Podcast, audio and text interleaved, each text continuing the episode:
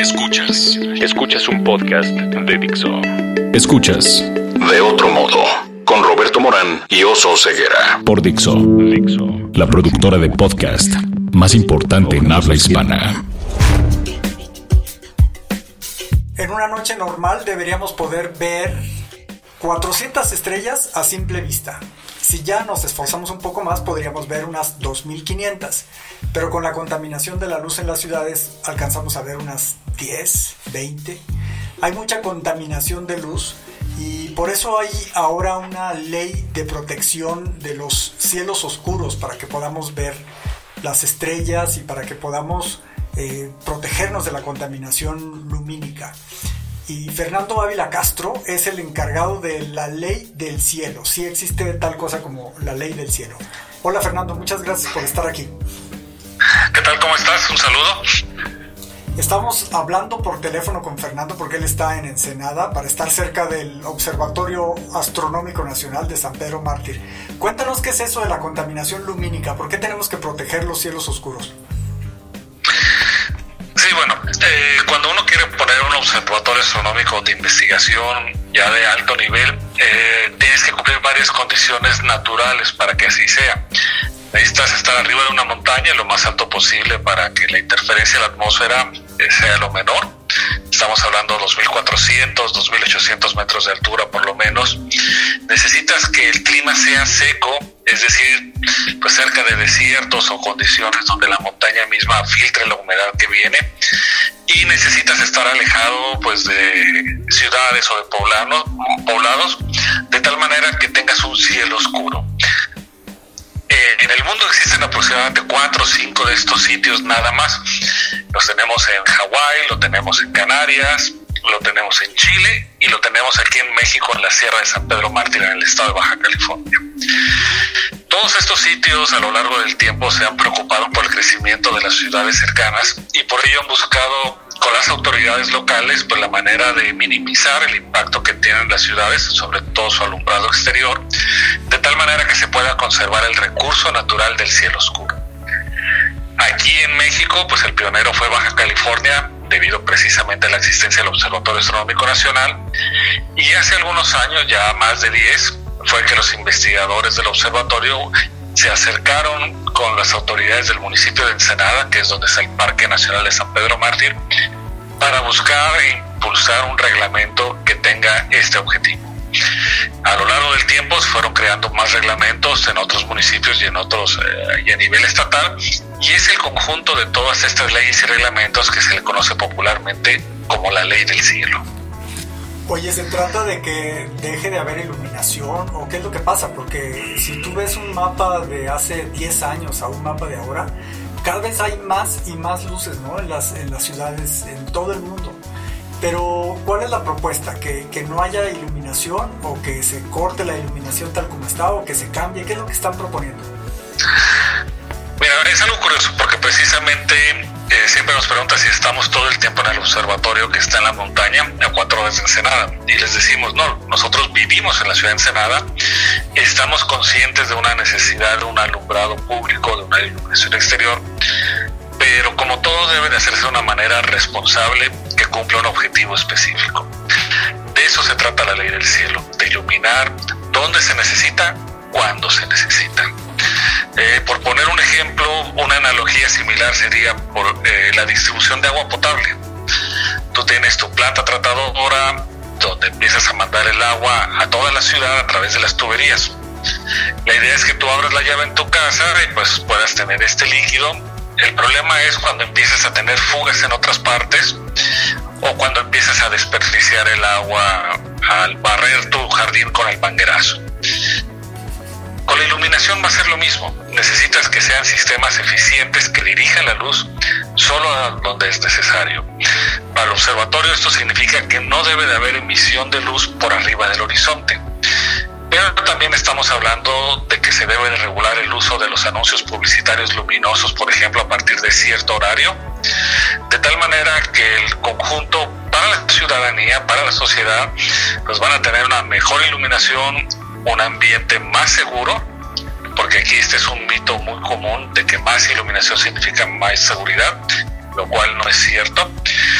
eh, un mayor ahorro de energía para el municipio y pues también un entorno más ecológicamente amigable y sobre todo saludable.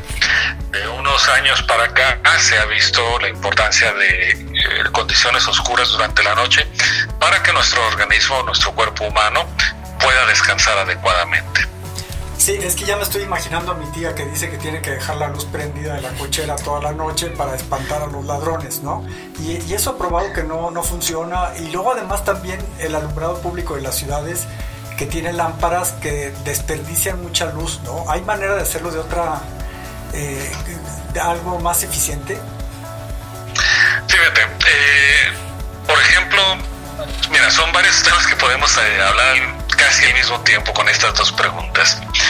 El alumbrado público efectivamente tiene como la finalidad darnos mayor seguridad, pero para poderlo hacer adecuadamente necesitamos entender primero cómo funciona nuestro ojo humano. Muchas veces precisamente en nuestra casa, en nuestra cochera, tenemos el foco pues así nada más eh, pelón, por decirlo de alguna manera, sin ningún tipo de pantalla que lo proteja. El problema ahí es que nos va a encandilar y nuestra visión va a ser en realidad mucho menor que si el diseño fuera más adecuado. Y lo mismo sucede con el alumbrado de las vialidades. Las propuestas tienen que ver con un diseño óptico y mecánico que dirija la luz solo hacia abajo en un cono bien definido, en un cono de luz bien definido, de tal manera que el conductor tampoco sea encandilado, que tampoco lo afecte el resplandor. Esto a su vez pues tiene un impacto en la eficiencia de energía porque ahora tu distribución, tu entrega de luz, pues es efectiva. Hacia donde la mandas, hacia donde es hacia donde se va. Las nuevas luminarias tienen ese tipo ya de tecnología, tanto el diseño óptico como el mecánico. Y aquí es cuestión de planear adecuadamente la distancia entre los postes, la altura de los postes, para que la habilidad esté correctamente iluminada. Y por ejemplo, quitándonos el efecto cebra, donde tenemos una parte oscura, otra con luz, otra oscura, que cuando con un, conduces es bastante molesto. Para las casas de igual manera, eh, una solución muy sencilla es usar sensores de movimiento. Cuando tú tienes la luz prendida toda la noche, en realidad lo que estás haciendo es permitirle a los criminales que vean qué es lo que tienes disponible o a la mano. En cambio, con un sensor de movimiento solo se prenderá cuando hay alguien cerca. Esto también te da la ventaja de que si, por ejemplo, son las 2 de la mañana, tú escuchas un ruido, que estás dormido, te despiertas, tu pupila está pues abierta por la oscuridad y te asomas por la ventana, tener este foco pelón te va a encandilar y no vas a ver nada, lo cual echa por tierra pues eh, la razón por la cual tú tenías este foco. Oye Fer, eh, ah, perdón. Y bueno, sí, precisamente la parte del mito de la iluminación como medida contra la, eh, la inseguridad, pues es simplemente ver las estadísticas de cuántos delitos y crímenes se cometen durante el día, cuando está el sol pues iluminándonos completamente. Eh, oye, ¿qué, tan fácil, o sea, esta ley del cielo, qué tan fácil fue aprobarla, ya me refiero al, al asunto legal, ¿Qué, o sea, qué tan difícil o fácil y, qué tan dispuestos estaban los diputados, el ayuntamiento. Cuéntanos un poquito y también cuéntanos un poco, porque entiendo que esta ley, eh, es, México es el primer país que la, que la lanza y dime si la han recuperado en otros, en, pues en las otras ciudades donde dices que están los otros observatorios. Bueno, de hecho, más bien es al revés. Eh, los otros sitios, eh, desde hace muchísimo tiempo, tienen reglamentos similares. Por ejemplo, Arizona, donde está el observatorio de Kitt Peak, eh, pues tiene aproximadamente 30 años ya con este tipo de reglamentos. Aquí en México empieza en el 2006 a nivel municipal solamente en Ensenada. El 2010 entra a nivel estatal en la Ley de Protección al Ambiente. 2011 el municipio de Mexicali también aprueba un reglamento. En el 2016 se actualiza la Ley Estatal de Desarrollo Urbano para contemplar la contaminación lumínica y actualmente hay varios municipios en nuestro país interesados en aplicar reglamentos similares. Tijuana en Baja California, San Luis Río Colorado y Puerto Peñasco en Sonora. También el municipio de Cananea, Agua Prieta, Magdalena en Sonora, que son cercanas al Observatorio Astrofísico Guillermo Aro. En Quintana Roo, eh, donde tenemos toda la riviera con, con un, un atractivo ecoturístico pues, Cozumel, Isla Mujeres, Cancún, también están buscando reglamentos similares. Sin embargo, eh, desde hace un par de años metimos una iniciativa en la Cámara de Diputados para modificar la Ley Federal de Protección al Ambiente, es decir, llevar esta ley ya a nivel nacional. Eh, hace unos meses precisamente se aprobó ya en la Cámara de Diputados lo que sigue es pues que se apruebe en la Cámara de Senadores. De ser así, entonces sí sería México uno de los primeros países en tener una legislación de este tipo a nivel nacional. Hasta ahora generalmente se aplica solo en sitios cercanos a los observatorios, en los países que ya mencionaba, pero ya con esto México tendría una cobertura pues en todo el territorio.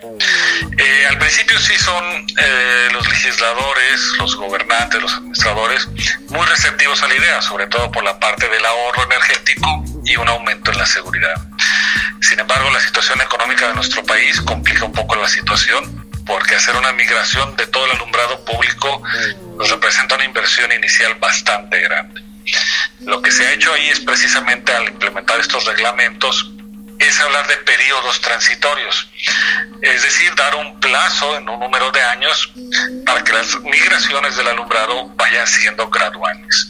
En algunos casos, algunas ciudades pueden lograr algún crédito o concesionar el servicio para hacer un cambio total, como sucedió en el municipio de Ensenada hace un par de años, donde se reemplazaron 17.000 luminarias contaminantes por 25.000 luminarias que cumplían el reglamento.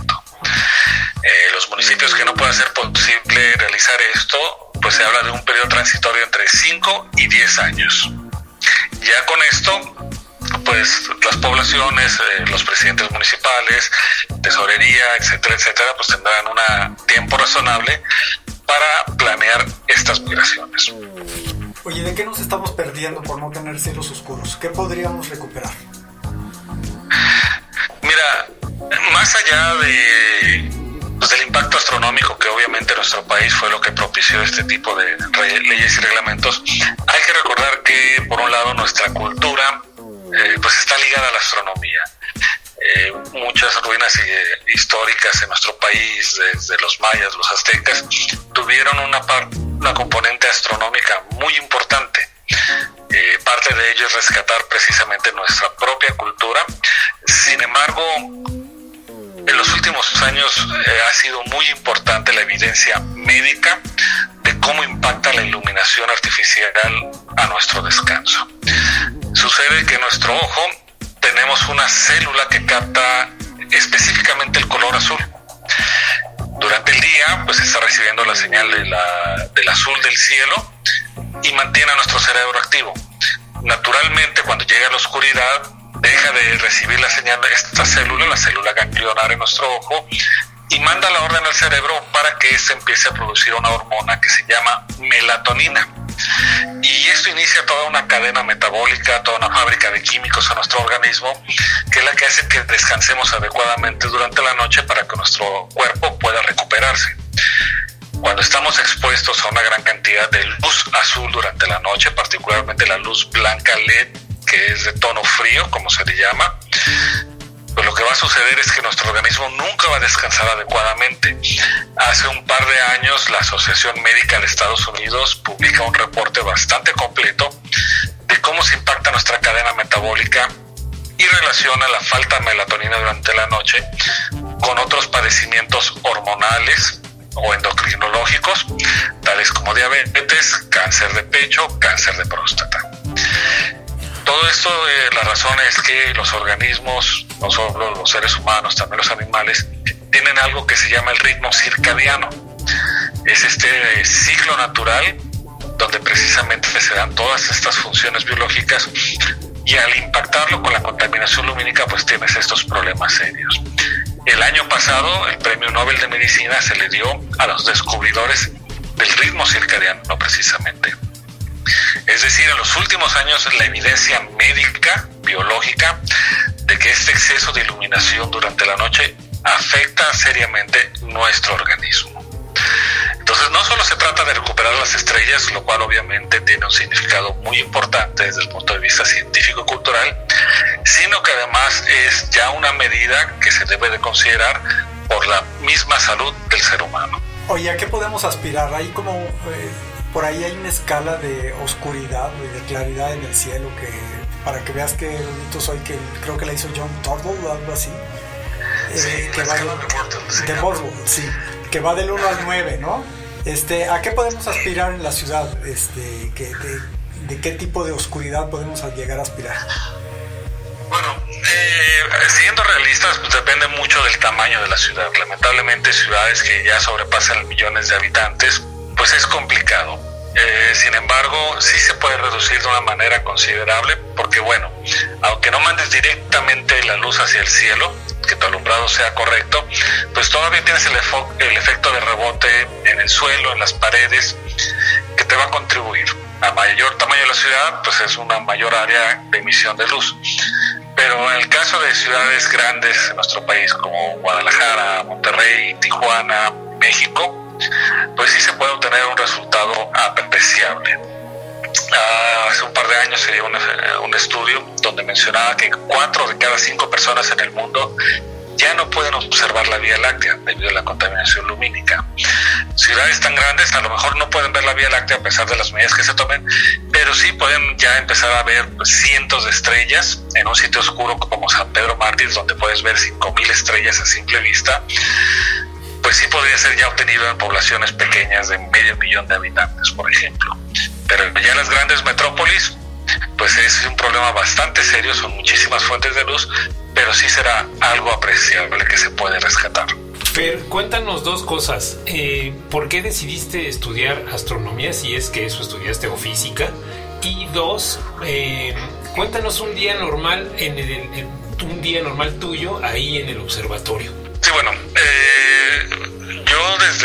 pequeño, 8 o 9 años, decidí que quería ser astrónomo estudié la carrera de física y ya dentro de física me fui especializando en el área de la astrofísica.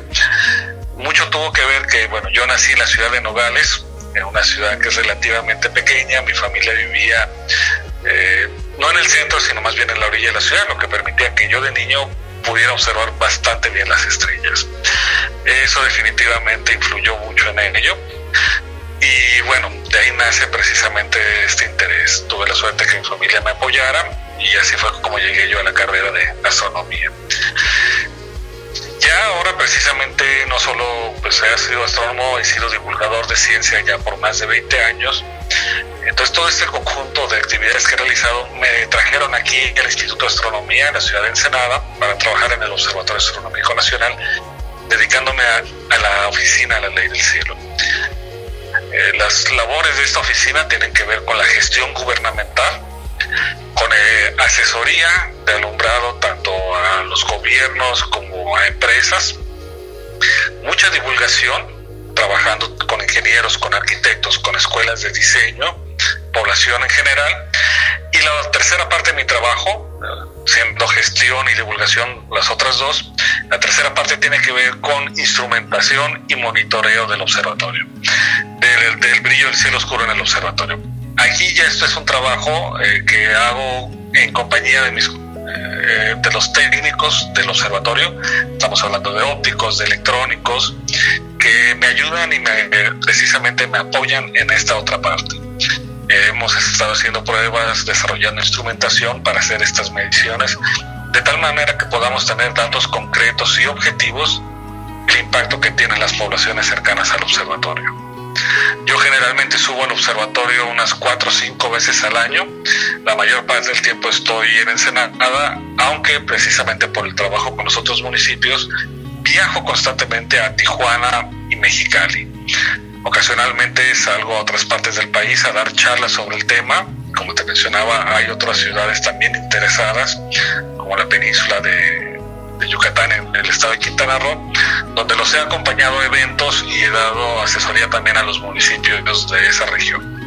Entonces, básicamente ese es el trabajo que realizo aquí, mucha gestión con los gobiernos que están interesados, asesoría a empresas o a desarrollos que quieren eh, eh, colocarse en, en nuestro estado y pues muchas actividades de educación y divulgación. Aquí también entra la parte que se me olvidaba mencionar, con museos de ciencia, eh, apoyándolos en las exhibiciones y exposiciones que tienen.